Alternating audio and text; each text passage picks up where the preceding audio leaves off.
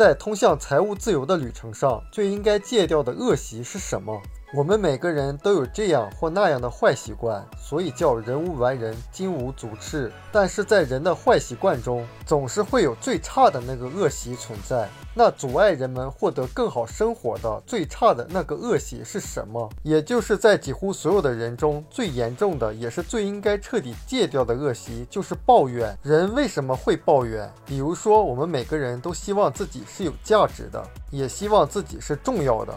但是我们经常把自己的价值寄托在别人的评价体系中，也就是说，我在一个团队或者在一个单位里，我努力了，如果没有得到别人的认可，我感觉那就是白费了。我的成果如果没有被别人接受，那它也就没有价值了。如果是这样的话，我们的生活就会多出很多的抱怨了，因为你永远控制不了别人的想法。既然我们能控制的只有我们自己，那就把评价的标准从别人的身上拿回来。就是你做一件事，是因为这件事应该做、值得做，而且对自己有帮助，不是为了获得别人的认可。当他受到不公平的待遇的时候，也会抱怨。可能会有这样的时候，就是你非常努力，却没有人领情，功劳却都归了别人。这个时候有点不满也是正常的。但是更好的选择是应该接受这种所谓的不公平。因为说起不公平的待遇，估计所有的人都会遇到。只要活到一定定岁数，估计都会遇到过丢钱包的时候，也就是运气差的时候。但是你也曾经捡过钱包吧？所以人有的时候也会遇到一些自己不太努力却得到了不做结果的经历。那这个时候有多少人会抱怨不公平呢？那么也应该试着容纳坏运气的存在，就像婚姻一样，你能够接受对方的优点给你带来的快乐，那也应该。能忍受对方的缺点给你带来的不便，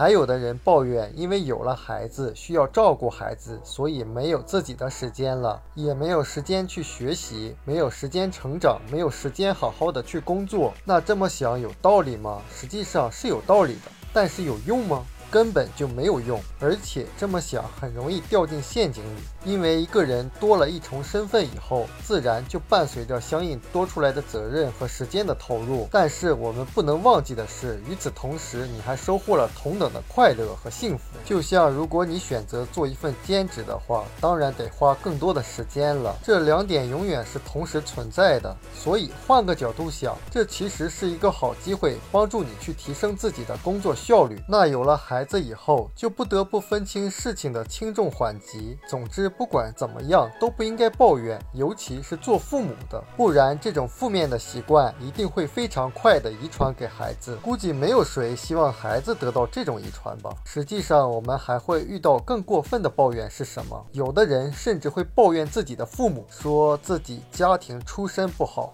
父母不能挣更多的钱，社会地位太低，没有什么人脉，所以自己才没有什么发展。这种抱怨的可怕的地方在哪？就让人看不到生活的真相是什么。他绝对是想让他的孩子也出生不好。还有的人，当事情做不好的时候，他会抱怨自己的领导、教练、老板，或者是自己的员工、生意伙伴。也就是有一些人，当一发生问题，一遇到事情无法解决，他马上就把原因归到自身以外的人或事或环境上。那这种人肯定会原地踏步、止步不前的，因为他总是这样去归因向外。但你说，确实是他们有问题呀？那为什么不需要抱怨？因为抱怨没有任何用处，它还会让我们陷在泥潭里。系统里有这样一句话：你永远不要抱怨你允许在你生活中发生的事情，要么去改变它，要么去接受它。永远不要抱怨。